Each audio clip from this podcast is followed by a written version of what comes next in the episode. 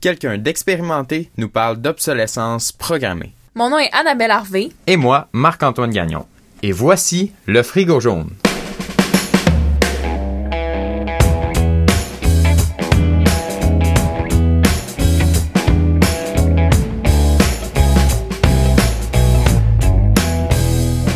Ce dernier épisode, Mme Myriam Hertz, professeure à l'Université du Québec à Chicoutimi, nous présente l'obsolescence programmée sous un angle dont nous n'avons pas encore abordé lors de la première saison. Sur ce, je vous laisse écouter l'entrevue et nous revenons euh, par la suite avec nos commentaires. Donc, euh, bonjour Mme Hertz. Bonjour Marc-Antoine. Donc, euh, pour la première question d'entrevue, on, va vous demander, on va vous demander de nous parler un peu de vous, c'est-à-dire vos études, votre métier, vos occupations. Oui, donc euh, je m'appelle Myriam je suis professeure euh, agrégée de marketing. Euh, je suis également directrice du labo NFC. Alors NFC, c'est pour nouvelles formes de consommation. Donc je m'intéresse en fait beaucoup à tout ce qui touche en fait aux nouvelles formes de consommation, comme la consommation en ligne, l'utilisation des médias sociaux, la consommation responsable. Et c'est ça, donc je, je travaille, donc ça c'est mes intérêts de recherche, donc je travaille sur ces sujets-là. Et j'enseigne aussi des cours en marketing numérique et réseaux sociaux à l'UCAC, en marketing responsable et euh, des cours en méthodologie de la recherche également. Donc, euh, pour ce qui est de mon parcours, euh, j'ai un PhD en administration spécialisé en marketing et avant ça, j'ai fait une maîtrise en gestion spécialisée également en marketing. Ah, c'est bon. Donc, vous enseignez des cours qui sont en lien avec l'obsolescence programmée. Oui, bah, le cours de marketing responsable en parle beaucoup. C'est un, c'est pas forcément un cours en soi, mais euh, comme on parle du produit et on parle notamment de la, thématique des produits responsables, euh, de l'éco-design, ben en fait, c'est de fait, on en parle en fait dans le cadre de ce cours-là. Ah, c'est bon. Donc, euh, parlez-nous un peu de vos recherches sur le sujet. Oui, alors au sujet de, de l'obsolescence programmée, il y a beaucoup de travail qui a été fait pour dénoncer ça pour montrer comme quoi euh, il y a de l'obsolescence programmée qui existe. Et je dois vous dire que, en tout cas au niveau scientifique, les, résultats ne sont pas forcément très cohérents et très clairs. C'est-à-dire qu'il y a des chercheurs qui vont dire qu'effectivement, il y a de l'obsolescence programmée. Donc, ils vont par exemple évaluer la durée de vie euh, d'un frigo ou de tout type d'objet. Et en fait, ils vont déterminer s'il y a vraiment de l'obsolescence programmée, si le réfrigérateur, par exemple, casse plutôt que prévu, euh, quelle est la cause, etc. Et c'est très difficile à établir en réalité, euh, parce qu'il y a tellement de facteurs qui rentrent en compte. Il y a l'utilisation qu'en fait la personne qui l'a acheté, euh, il y a beaucoup d'éléments, il y a le nombre de réparations, etc. Et du coup, c'est très difficile en fait d'établir s'il y a vraiment l'obsolescence programmée ou pas. Donc il y a des chercheurs qui vont dire oui, il y en a qui vont dire oui, mais il y a des conditions qui favorisent, il y a des conditions qui défavorisent, etc moi, dans mes recherches, en fait, j'ai pris le, euh, on va dire, une optique un peu optimistique, entre guillemets, dans le sens où ce que j'essaie de voir, c'est dans quelle mesure les entreprises ont déjà présentement en place des systèmes qui permettent d'allonger la durée de vie des objets. Alors, euh, il y a deux recherches en fait qui ont été publiées là-dessus. Et ce qu'on essaie de voir en fait, c'est comment les modèles d'affaires existants des entreprises permettent d'allonger la durée de vie des objets. Alors, ça peut être par la conception améliorée. Donc, quand on conçoit mieux un objet, ça c'est la première chose à laquelle on pense. Ben, il n'y a qu'à faire un objet qui dure plus longtemps. C'est ce qu'on appelle la conception améliorée. Et après ça, on a plein, plein d'autres éléments. Il ne faut pas oublier qu'il y a des entreprises qui ont aussi euh, des services de réparation, de reconditionnement, euh, il y a des entreprises qui vont permettre en fait au consommateur de rendre le produit une fois qu'il est euh, en fin de vie, enfin qu'ils ne veulent plus l'utiliser, et qui vont le reconditionner. Je pense par exemple à Best Buy qui euh, permet par exemple aux, consommateurs ben, de ramener leur produit, puis eux ils le, réparent et le revendent. On appelle ça des produits reconditionnés, remis à niveau, réusinés aussi. Ça a plusieurs noms. Il y a aussi les entreprises qui permettent en fait l'utilisation conjointe d'un produit, par exemple la location, euh, la location de voiture, par exemple. Et il y a aussi des entreprises qui permettent en fait la, vente d'occasion. Par exemple, marketplace qui permet aux consommateurs bah, du coup de, revendre leur, leur, leur objet. Par exemple, les concessionnaires vous permettent de revendre votre voiture une fois que vous ne la voulez plus, etc. Donc en réalité, il y a quand même plein de choses qui existent déjà maintenant qui permettent en fait d'allonger la durée de vie des produits. C'est simplement qu'on ne met pas assez l'emphase là-dessus. Il n'y a pas vraiment de loi ou de législation qui encourage ça. Et euh, bah, ça gagnerait à être aussi développé davantage par les entreprises allemandes. C'est une, très bonne idée. Ce n'est pas quelque chose qu'on pense. je trouve qu'on pense tout le temps à accuser directement quand on parle d'obsolescence programmée, mais on ne parle pas nécessairement, comme vous parlez, de toutes les autres autour qui reconditionnent les objets ou qui vendent les objets usagés comme marketplace. Fait vous, vous êtes vraiment pour euh, appuyer ça dans fond. Exactement. Euh, c'est vraiment en fait de plutôt que de toujours, comme vous dites, d'accuser puis d'être dans le négatif, il faut déjà essayer de voir qu'est-ce qui existe, qui marche bien, puis voir comment on pourrait du coup améliorer ça davantage et euh, éventuellement l'institutionnaliser, c'est-à-dire développer des politiques, des, des stratégies politiques en fait qui permettent d'institutionnaliser ça. C'est pas encore tout à fait le cas pour l'instant, mais on voit qu'on on y va de plus en plus quand même. On voit qu'il y a quand même un, désir d'aller vers ça. Ça va prendre peut-être encore 15-20 ans, c'est long à mettre en place, mais il y a clairement en fait un effort qui, est fait dans cette direction-là. Ben c'est bon, j'aime, j'aime la j'aime cette direction-là. C'est vraiment une bonne idée. Euh, ensuite, la prochaine question, euh, c'est pourquoi l'obsolescence programmée? C'est pourquoi une entreprise euh, utiliserait cette stratégie-là, dans le fond? OK. Alors, juste avant de répondre à la question, je vais juste vous suggérer peut-être quelques lectures. Il y a euh, Vance Packard qui a écrit là-dessus depuis les années 60, je crois.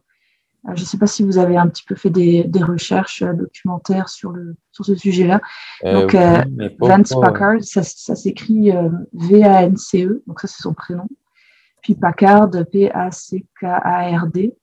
C'est vraiment on va dire, le premier auteur qui a commencé à parler du sujet de l'obsolescence programmée. Donc, il a écrit un ouvrage qui s'appelle The Waste Makers, donc les fabricants de, de, pollution, si on peut dire. Et euh, dans cet ouvrage, en fait, il se, se, plaint justement de ça. Et la plupart des gens qui travaillent sur l'obsolescence programmée citent régulièrement ce, cet ouvrage ah. de Vance Packard. Bon, lui, du coup, il a une démarche très critique. Hein, c'est très, euh, en tout cas. Donc, euh, lui n'explique pas forcément pourquoi l'obsolescence programmée. Je vous le suggère simplement parce que ça va vous permettre de le citer, de le mentionner dans votre, présentation au besoin. Mais euh, alors, pourquoi l'obsolescence programmée? Ben, En réalité, il faut bien comprendre que c'est pas forcément euh, pas forcément les producteurs qui font ça exprès pour, polluer la nature ou quoi que ce soit. très souvent, en fait, ça résulte simplement de calculs économiques. Donc, on essaie de faire de produire plus, mais avec moins de, moins de coûts. Donc, on essaie de compresser les, coûts. On essaie de produire davantage pour vendre plus plus cher, mais en, ayant moins de coûts. Donc, euh, c'est surtout là, en fait, qu'il faut aller chercher la réponse. On essaie de faire euh, simplement la marge. Donc, ça passe par quoi? Ben, Si on fait du textile, ça passe par utiliser des tissus qui sont un petit peu moins résistants, euh, à mettre une couture plutôt que deux coutures ou plusieurs coutures. Mais ça serait pas. Oui. Ça serait pas dans le but de les faire durer moins longtemps pour en vendre plus, mais ça serait dans le but d'en produire plus plus rapidement. Exactement. Il faut vraiment voir les choses comme ça. OK un producteur ne va pas se réveiller un matin et se dire on va mettre en place une conspiration où on va justement, euh, bah, c'est ça, euh, rendre nos produits obsolètes et puis comme ça ils les rachèteront plus. Euh, c'est pas vraiment ça en fait. Ce qu'il faut comprendre, c'est que une entreprise, elle fonctionne selon un modèle d'affaires. Alors, ce modèle d'affaires, en fait, ça peut effectivement être d'amener les gens à racheter souvent des produits. Je vais prendre un exemple, peut-être comme le, je sais pas, c'est l'exemple assez courant, mais vous savez, tous les produits rechargeables. Par exemple, si vous achetez un, euh, une, euh, allez, je ne sais pas comment vous dites, une serpillère, je ne sais pas comment vous dites en québécois, une vadrouille, je crois que c'est ça. ah oui. Euh, ouais. Euh, Swiffer, la marque Swiffer fait ça beaucoup. Donc, vous pouvez acheter le, produit, puis à l'intérieur, vous avez constamment des, capsules qu'il faut recharger. Sinon, dans, le café, ben, il y a les capsules à usage unique, vous savez, les Nespresso. Bon, ça, c'est un modèle d'affaires. C'est extrêmement polluant, mais c'est leur façon de faire de l'argent. Donc, ça vous amène à à racheter, en fait, la capsule. Euh, on pourrait trouver des solutions qui soient beaucoup moins polluantes, où on n'a pas besoin de racheter à chaque fois, mais c'est juste que eux, ça leur fait de l'argent comme ça. Et euh, en réalité, une entreprise, par exemple, qui produit des vêtements, euh, si elle produit des vêtements de qualité, ça va lui coûter cher. Donc, si elle fait vraiment, un, par exemple, un t-shirt avec toutes les lignes de couture qu'il faut, elle utilise un bon tissu, ça va lui coûter cher. Quand elle va revendre le produit, peut-être que les gens n'en voudront pas. Donc, comme elle essaye d'une part de diminuer les coûts pour être rentable et faire un maximum de profit, et d'autre part de proposer des produits intéressants aux consommateurs, fatalement, là où ça va prendre un coût, c'est au niveau de la qualité du matériel qu'on utilise, c'est au niveau de la qualité du procédé de fabrication, et c'est là, en fait, du coup, on va compresser. On va compresser les coûts, on va modifier les processus de, fabrication pour que ça coûte le moins cher possible, parce que les gens ne veulent pas payer cher et parce que l'autre côté, nous, on veut faire du profit. Donc, pour résoudre cette équation, ça passe fatalement par le fait de faire ce qu'on appelle de l'obsolescence programmée, mais en réalité, c'est simplement de diminuer la qualité du produit, ce qui résulte en fait d'une modification des processus de production et d'une modification des, intrants qu'on utilise, des ressources qu'on utilise pour produire le, bien. Donc, c'est plus ça, en fait. C'est vraiment une logique économique, mais qui a des conséquences environnementales et sociales. Justement, la prochaine question, c'est quels sont les impacts? Au niveau économique, environnemental et social? Donc, au niveau économique, c'est sûr que pour le producteur, c'est positif. C'est probablement le seul, le seul endroit où c'est, quoi que, seul endroit où c'est positif, c'est que lui, il va faire davantage de profit. Alors, il ne faut pas le négliger non plus parce que le profit, c'est important. Ça permet quand même à l'entreprise d'être rentable et de continuer à vivre, de continuer à payer euh, des salaires, et à avoir des, emplois. Euh, ensuite, ben, il faut regarder aussi euh, l'autre revers de la médaille, c'est que c'est vrai que le, producteur il va produire à moins cher, mais de l'autre côté, le, consommateur va payer moins cher aussi son produit. A priori, c'est ça le principe. Euh, si je prends le textile, par exemple, si on délocalise à l'autre bout du monde, au Bangladesh notamment, ben, c'est justement pour diminuer les coûts. Évidemment que la qualité ne sera pas là, mais en même temps, ça va permettre après au consommateur d'acheter un t-shirt à 5 ou 10 dollars. Tandis que si on l'avait produit ici au Québec, ça coûterait probablement 30 ou 40 dollars. Euh, il y a des gens qui seraient prêts à acheter, des gens qui seraient prêts à payer, mais euh, on va dire que la majorité des consommateurs maintenant ont été habitués à des prix de plus en plus bas, du fait aussi de cette compression de la qualité. Et donc, du coup, quand on arrive avec un t-shirt à 30 dollars, difficile. Donc, le consommateur, il gagne aussi quelque part quand il y a de l'obsolescence programmée parce qu'il paye en fait ses produits moins chers. Il les paye moins cher, mais il va devoir en racheter plus souvent aussi. Vous pourriez me dire, quelque part, il se fait avoir sur le long terme.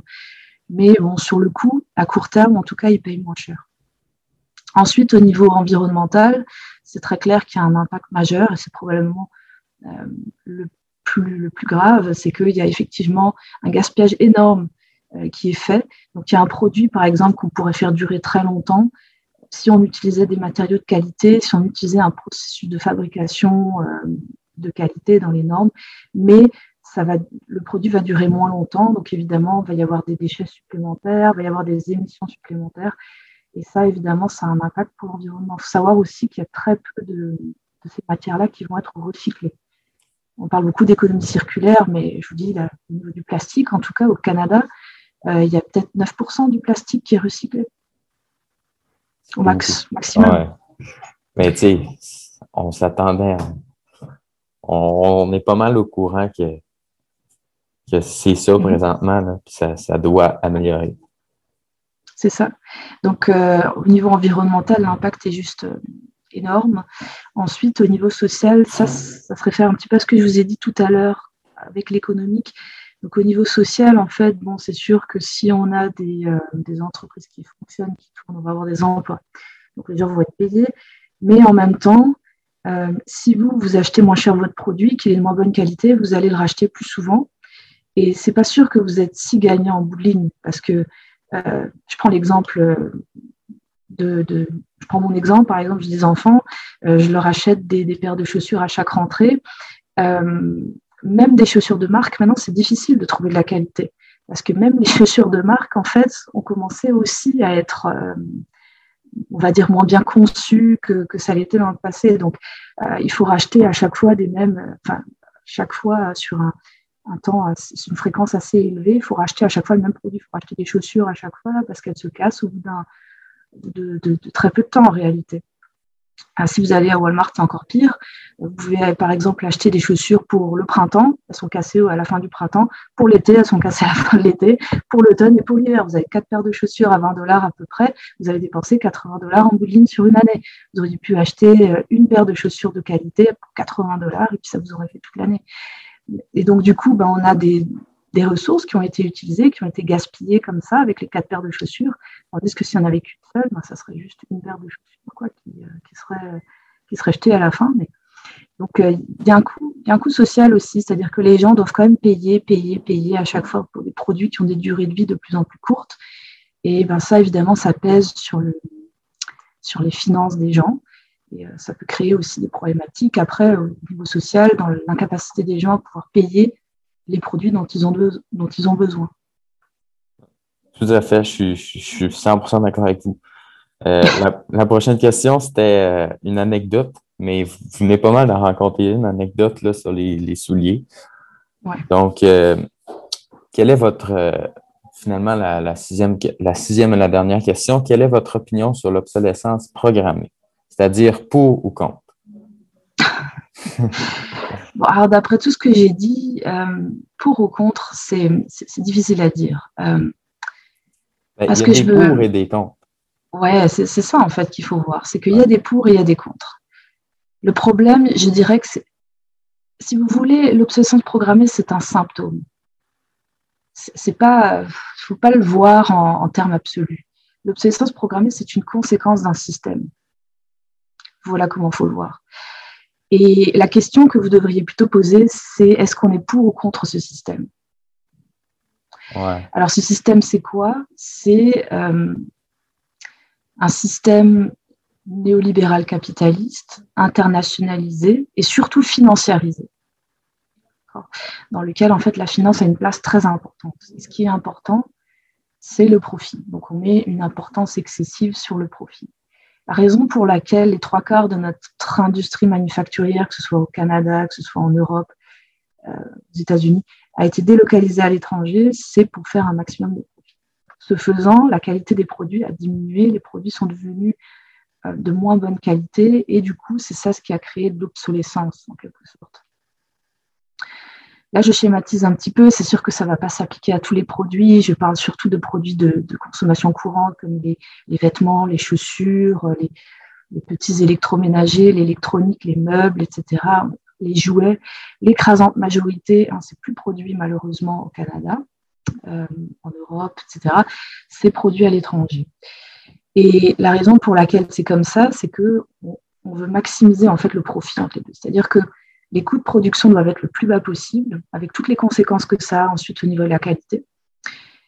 Le prix doit être le plus bas aussi pour le consommateur, mais on va produire à l'étranger, puis on va vendre euh, en Occident, en quelque sorte. Là, je, schématise. Donc, on va, produire dans des biens, euh, les biens dans des pays à faible coût de production, et on va les réexporter, hein, parce qu'évidemment, les gens qui travaillent là-bas, ils n'ont pas le salaire pour acheter les produits qu'on va produire là-bas.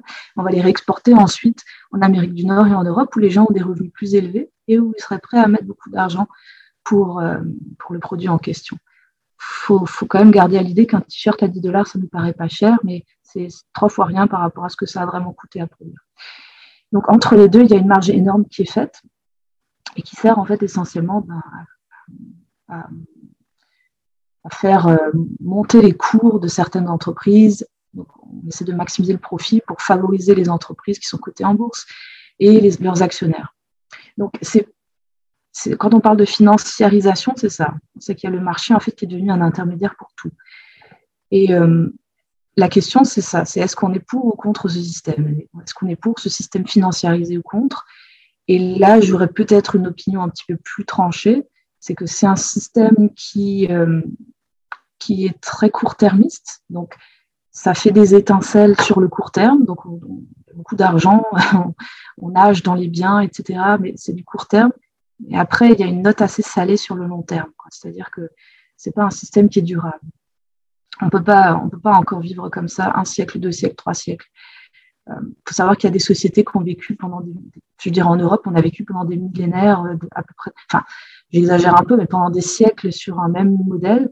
Puis là, euh, avec la révolution industrielle, et puis depuis plus récemment avec la financiarisation de l'économie, on est rentré dans un nouveau modèle, dans un nouveau système. Depuis les années 80, on est dans une économie financiarisée.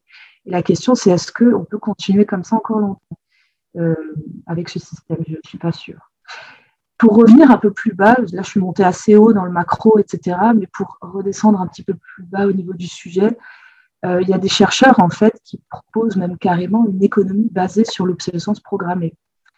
Mais euh, parce qu'évidemment c'est illogique, on ne pourrait pas en fait cramer toutes les ressources et après ne plus rien avoir en bout de ligne.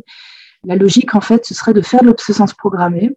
Donc pour, pour cadrer dans le système euh, actuel, on fait de l'obsolescence programmée, mais en même temps on va faire en sorte de maximiser les systèmes de récupération et de réutilisation et de recyclage. Donc tout ce qu'on utilise et qui ne dure pas très longtemps, on va essayer de faire le maximum pour que ce soit recyclé, réutilisé. Donc, je veux dire, même si ma paire de chaussures, elle me dure deux mois, euh, c'est pas grave parce que je vais la mettre, par exemple, dans un bac et puis il va y avoir des systèmes en place qui pourront recouvrer les ressources et réutiliser les ressources pour d'autres produits. Vous voyez? Donc, ça, c'est ce qu'on appelle l'économie circulaire basée sur l'obsolescence programmée. Oui. L'économie d'obsolescence programmée circulaire, si vous voulez. Donc, en fait, on est en train de concilier circularité avec obsolescence programmée. Et en réalité, quand on y réfléchit un petit peu, la raison pour laquelle on met tellement d'emphase actuellement sur l'économie circulaire, sur le recyclage et tout ça, c'est simplement qu'on essaye de pallier à l'obsolescence programmée avec les moyens du bord. Donc on reste dans le système actuel, mais on essaie simplement de trouver des mécanismes pour s'adapter à l'obsolescence programmée plutôt que euh, de remettre en question euh, le système global. Donc on va plutôt essayer de mettre en place un système qui permette de s'accommoder, on va dire, euh, de l'obsolescence programmée en l'intégrant dans un système circulaire. Donc ça, c'est un, et là, est-ce que je suis pour ou contre ça? Ben Là, je, pourrais dire que c'est un petit peu plus intéressant de ce point de vue-là, parce qu'au moins, on n'a pas d'impact environnementaux, les impacts sociaux vont être moindres parce que les produits vont rester au même prix. Et ça peut être un petit peu plus acceptable dans ce sens-là. Mais ça va prendre du temps et ça va vraiment demander des ressources considérables pour essayer de trouver justement, euh, enfin de mettre en place cette économie circulaire. Et je pense que tout ce qu'on entend en ce moment, bah, les politiques, euh, les entreprises qui travaillent là-dessus, c'est pour aller vraiment dans ce sens-là. Mais il, faut éventuellement aller dans ce sens-là, parce qu'à un, moment donné, comme, comme vous avez dit, on, va frapper un mur. Mm-hmm. C'est, ça ne peut pas continuer comme ça. Je pense qu'on a beaucoup de ressources. On a clairement beaucoup de ressources euh, sur Terre. On a beaucoup de ressources qui sont non utilisées. Mais euh, ce n'est, enfin, il y a certaines ressources en tout cas qui deviennent, qui se raréfient et dont on a pourtant besoin de beaucoup de produits. Et ça peut, euh, en tout cas, qui pose le plus problème, c'est les, déchets, c'est-à-dire que c'est ce qui n'est pas réutilisé. Et il y a beaucoup d'argent, enfin, en tout cas, il y a beaucoup de ressources qui sont perdues comme ça, des ressources qu'on pourrait réutiliser, mais on n'a pas encore la technologie pour le faire nécessairement. Et c'est là, en fait, où c'est problématique. À la limite, bon, l'extraction, on, continue d'extraire, on extrait, mais tant qu'on a les ressources, on peut continuer d'extraire. Mais là où c'est beaucoup plus problématique, selon moi, c'est au niveau de la pollution que ça engendre et au niveau de l'impact qu'a cette pollution sur les écosystèmes. Je ne veux pas trop parler des émissions parce que, bon, là, c'est. Même les scientifiques ne sont pas forcément tous d'accord sur la, notion d'émissions, puis de, changement climatique et tout ça. Donc, je ne vais pas parler tant, que ça des émissions, même si évidemment c'est aussi un problème en soi, mais c'est plutôt aussi au niveau des, résidus euh, physiques, des résidus matériels en fait, qui sont déversés euh, dans la nature et puis qu'on recouvre. Ça fait, des siècles et des siècles, pas pour dire des millénaires, que le fabricant de chaussures, quand il veut fabriquer sa chaussure, il veut vraiment essayer de fabriquer une chaussure de bonne qualité. Ça a toujours été comme ça. Euh, un fabricant, en fait, s'il voulait être reconnu, s'il voulait vendre ses produits, il fallait que ce soit la qualité. Et ça fait que très récemment, en réalité, qu'on a commencé à produire, euh, des choses de mauvaise qualité. Donc il faut se poser la question, c'est pourquoi c'est comme ça? Pourquoi est-ce que de nos jours, une entreprise ne veut plus faire l'effort de produire la qualité? C'est ça en fait le, le truc. C'est pourtant les consommateurs cherchent encore la qualité, mais ils cherchent, ils veulent pas payer le prix de la qualité non plus, tout le temps. Ouais, et puis là, il faut, c'est très compliqué parce qu'il faut, faut, voir aussi que le consommateur, il gagne moins d'argent aussi. Il a des revenus qui stagnent depuis des années. Si on prend par exemple euh, le consommateur moyen, il va avoir un salaire de quoi? 50 000, 60 000 dollars par an euh, ça a pas mal stagné depuis des années. Puis les prix n'ont pas arrêté d'augmenter. La qualité des produits a diminué. Donc, quelque part, on s'est fait avoir dans l'histoire. Ouais. Quelque chose qui marche pas. Il y a quelque chose qui marche pas. Donc, où est-ce qu'on s'est fait avoir? Moi, ma, thèse, c'est que c'est plus systémique. C'est pas le petit producteur. Donc, c'est pas micro. Voilà, c'est pas le petit producteur qui en tort. C'est le, système dans lequel on évolue qui, qui, euh, qui capte de la valeur, qui capte de la richesse de manière euh, injuste. Mais puis, en tout cas, il y a des acteurs en fait qui la captent de manière injuste. Et là, je pointerais plutôt euh, le doigt vers tout ce qui est financiarisation de l'économie, puis tout le monde financier. Mais je blâmerai pas trop le producteur en tant que tel. Il y aura toujours des producteurs malhonnêtes, ça vous pouvez en être sûr. Ouais, ça c'est. Au niveau global, c'est-à-dire ce qu'on observe globalement au niveau systémique, avoir tellement de producteurs qui produisent des, biens de mauvaise qualité ou qui importent des biens de mauvaise qualité, ça dit quelque chose. Enfin, ça dit quelque chose de plus large, c'est pas juste le producteur, c'est systémique. ça, ce serait probablement ma conclusion sur, euh, sur le sujet. Ah, ben super. Donc, euh, bon, bah, ça m'a fait plaisir de répondre à vos questions. Ben, Puis j'espère vous voir à l'université. oui, ben, ça se peut, ça se peut, effectivement. Donc, euh, ça serait ce qui conclut l'entrevue. Euh, un gros merci de votre générosité. C'était très, très, très intéressant. Je vais la réécouter plusieurs fois. J'ai vraiment aimé ça. Donc, euh, c'est ce qui conclut l'entrevue. Donc, nous voulons remercier Mme Hertz d'être de, d'être venue parler d'obsolescence programmée avec nous. Ce qu'on a réalisé lors de cette entrevue-là, c'est que tout au long du podcast, on a parlé de l'obsolescence programmée comme si c'était une stratégie intentionnelle des producteurs.